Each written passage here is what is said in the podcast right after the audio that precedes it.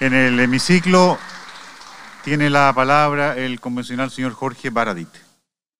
Buenos días a la mesa. Eh, yo quiero hacer el punto sobre, sobre los conflictos y las manifestaciones de todo tipo, en, sean en el Gualmapu o en Santiago o en Tocopilla, en el resto del país.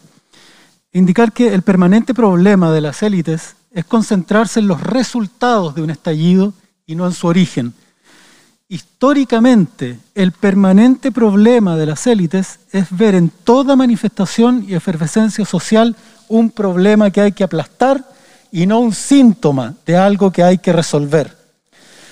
Todo esto lo digo por el permanente intento de bloquear la defensa de los derechos humanos como algo eh, necesario.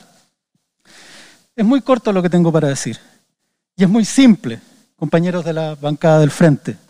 No hay que confundir hay que reforzar la acción judicial para los delitos y distinguirlos de la acción del Estado en contra de los derechos humanos. Es así de simple. Es fundamental darle poder al que no tiene poder y al que no puede defenderse del Estado para que exista real democracia.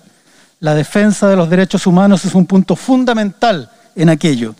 Les pido, por favor, fijarse y luchar tanto por las razones del conflicto, por ejemplo, de un pueblo que lleva 500 años oprimido, tanto como por los efectos que hoy produce a todo el mundo, a todas las personas en la zona.